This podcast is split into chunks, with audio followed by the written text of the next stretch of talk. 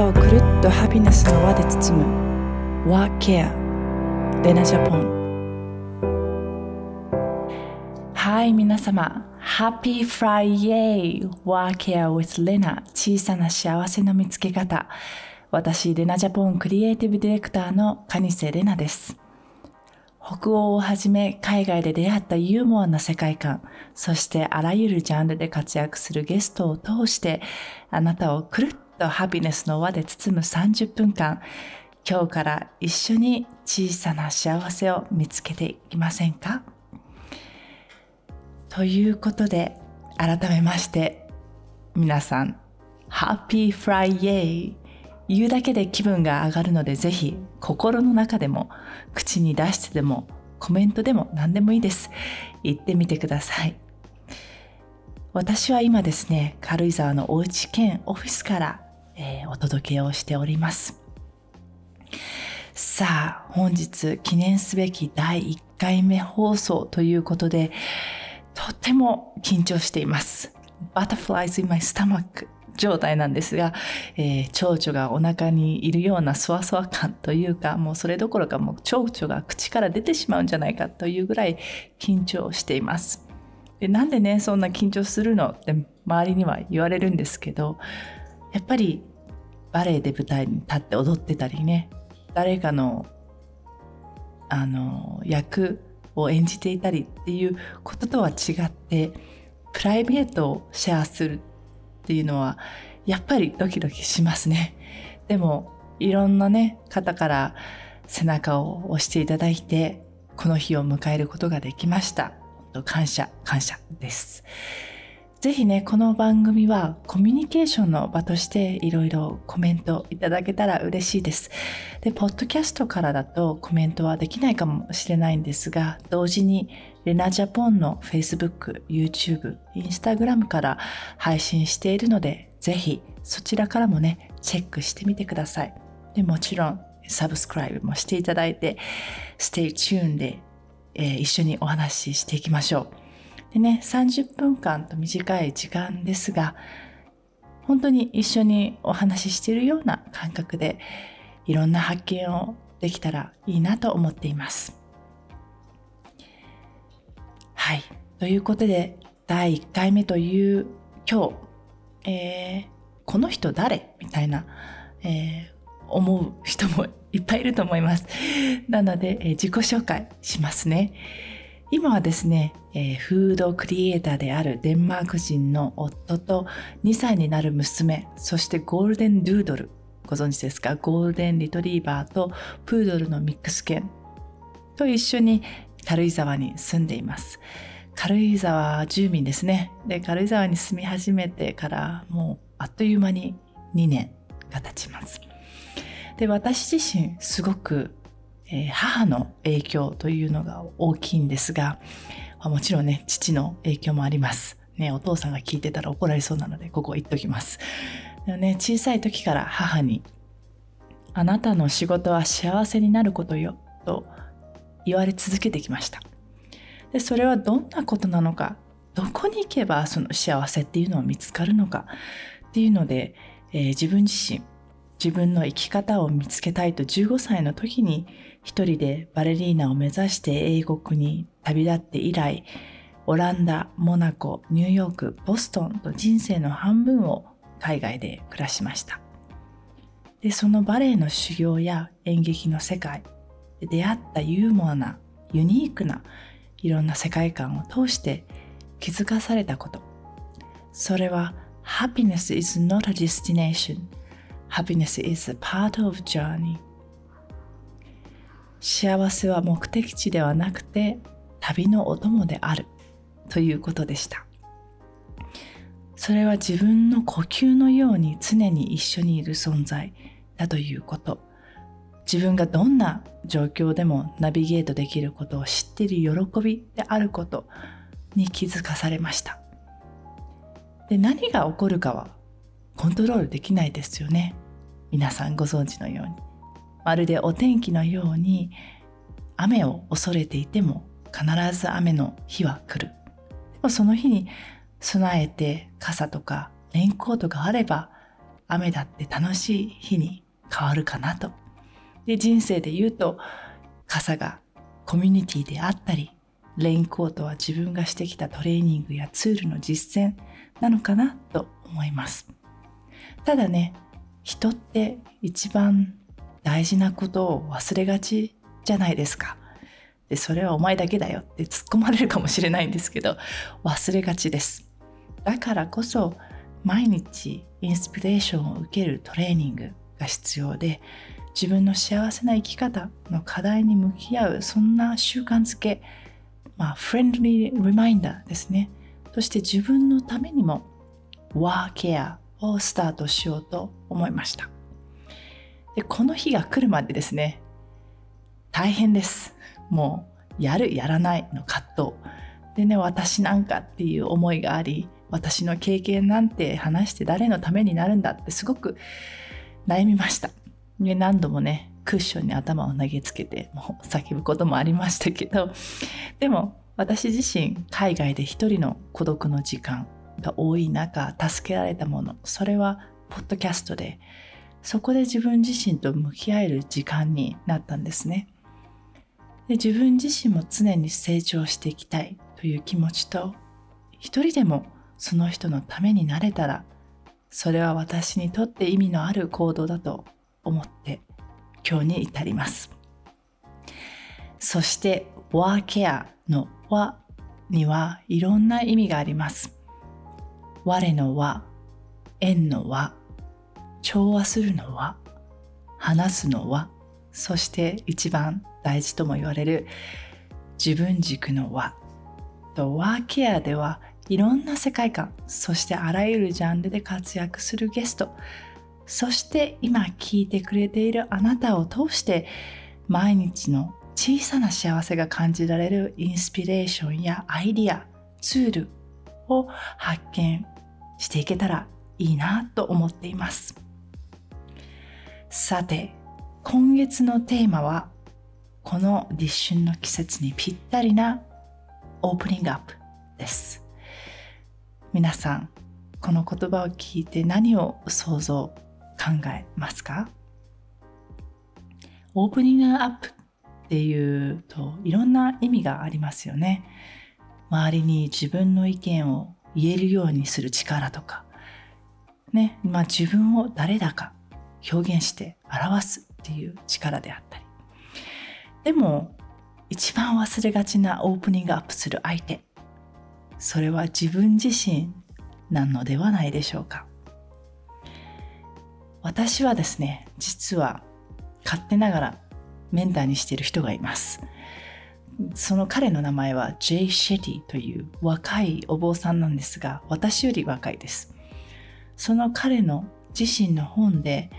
えー、1902年に社会学者のチャールズ・ホートン・クーリーはこう書いてあるとシェアしてました。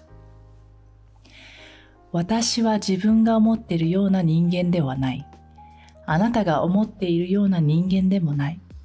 私はあなたにこうだと思われていると思っている人間である。もう一度言います。私は自分が思っているような人間ではない。あなたが思っているような人間でもない。私はあなたにこうだと思われていると思っている人間である。どうです？ね。私たちは他人にそう思われていると思っている自分の姿に忠実であろうとするあまり自分の価値観さえも犠牲にしてしまっているのではないでしょうか。とね、ぐさぐさときませんか？ね。本当の自分って何だろう？でね、私たちにはね、他人の感じていることを感じ取って、それが自分だと思って生きているうちにね、本当の自分を失ってる、見失っているってことって結構あるんじゃないかなと思うんです。まさに私の場合はバレエ人生がこれですよ。で私はね6歳の時にバレエバレエっていうのは踊る方ですね。ねバレエと出会ってこんなに豊かな心にしてくれる表現があるんだと小さいながらその表現者になりたい。強く思いました。でそれから私の夢というのは、えー、プリマバレリーナになること。で必死にもう毎日毎日、8時間以上を超える練習をして海外にね15歳に出してもらえたのもそのバレエがあったからかなと思います。でバレエの世界はやはりあの両親にとっても新しい世界だったんですね。で分からないなりにもちろん、えー、フルサポートしてくれる両親に私は恵まれてました。で、まあ、皆さんご存知のようにバレエの世界っていうのは、えー、周りに比べられるのが当たり前。いじめられて当たり前。それでも踊りが好きという人しか続けられない。そんな世界なのかなって。で当初私にはなりたい人がいました、ね、それはスオベイ・ギアムというフランス人のプリマバレリーナなんですけれども私と体型も違ければバックグラウンドも違う。そんな人に自分がなりたい。いやならないといけないと決めつけてしまうあまりどんどんどんどんそれに近づけない自分に自信がなくなってもう自分はもうステージに立っている。資格もないじゃないかって決めつけてしまうことがありました。でそうなるとやっぱり踊っているのも辛くなるし踊りも楽しくなくなるしネガティブサイクルにどんどんどんどん入っていって抜け出せなくなってしまう。でまた踊りでも食っていけないじゃないかっていう現実もね痛い現実も、えー、目にさらされながらそれでも自分には踊りしかないんだと信じていたり周りにね期待されていると思ってるからがむしゃらに進んでいる自分がいたんですね。でその結果メンタルはボロボロ。ねうつになったり過食症になったりいろいろありました。その当初私、えー、母にきつい一言を言ったことがあります。それは私がバレエをやっているのはお母さんのためで私のためじゃない。ってね。まあ今自分も一時のママになって分かりますけど腐ってきますよね。このこんだけサポートしてきたのに何なんだそれっていうね。でもね常にあなたにはタレントがあるからとか頑張りなさい続けることに意味があるからってもちろんそれは正しいんです。ね、それは本当にあのサポートしてくれてるピュアなところから来てる。ですけれどもやはりネガティブな時っていうのはそれがプレッシャーに変わってしまってがっかりさせたくない。諦めたら私はアイデンティティを失ってしまうっていう恐怖の渦の中にしか入ってないんですね。でなかなか私踊りやめますが言えなくてまあそれはまさにこの夢は自分の夢で始まったけれど次第に親の夢だと思い込んでで誰の夢でもなくなってしまっていたっていうことなんですが皆さんそんなことあったりしませんか？ね。でなかなかねこのネガティブに入ると抜け出せない抜け出すのが難しいんですね。で何が私の夢なのかとか何になりたいのかとかではなくて「Why?」どうして自分を問いかけねどうしてって自分を問いかけ始めた時に決して自分を否定することなくただただ問いかけることをした時にこのネガティブサイクルから徐々に徐々に自分が抜け出せました。で海外の一人の孤独の時間が味方についたのも自分自身に耳を傾け問いかけることから始まりました。でこの孤独の時間がゆとりの時間になり周囲から聞かされる意見や期待義務といった雑音のボリュームを絞った時に自分自身の声が聞こえたんですね。でそうすると自分自身をいかに理解してなかったか自分自身を理解してないで周りが私のことを見て理解してるなんて思っている自分さえも無駄な時間を過ごしてたなと思うわけです。やっぱり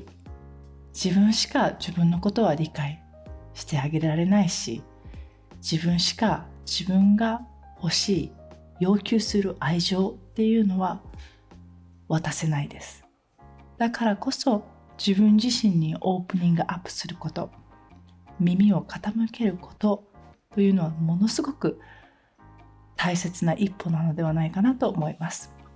でそれを習慣づけることで新しい自分の価値も発見できれば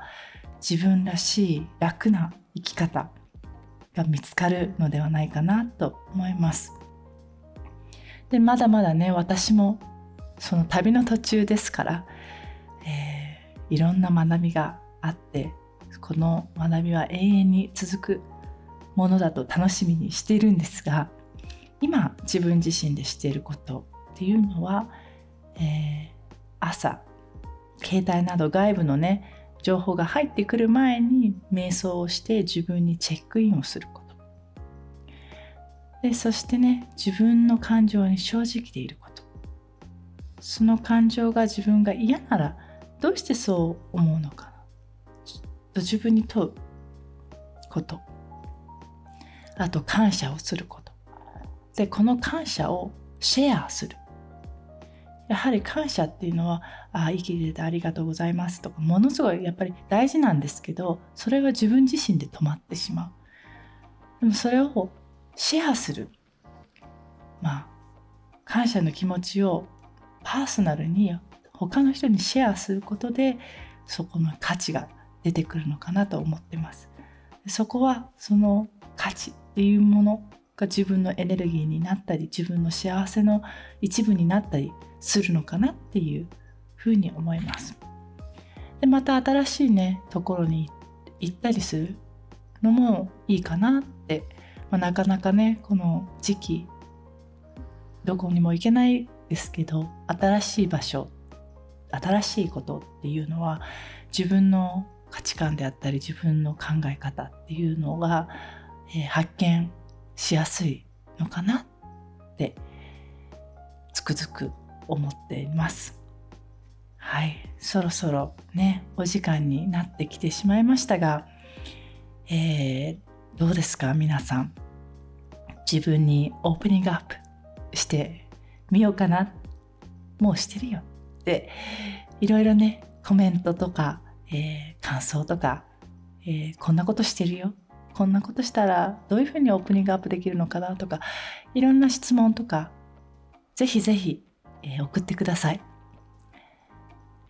では、え来週はですね私の大好きな女優一児のママそして一人の女性として輝いている物尾明子さんをゲストにお招きして自分が好きになる生き方について Girls Talk をしていきたいと思います。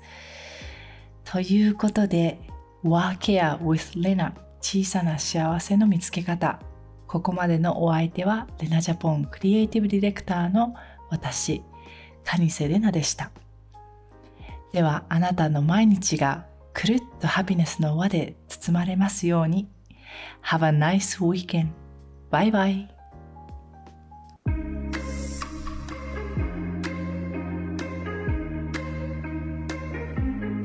聞いてくれてありがとうございました。ぜひ購読、シェア、いいねしてくれたら嬉しいです。Love yourself. See you soon.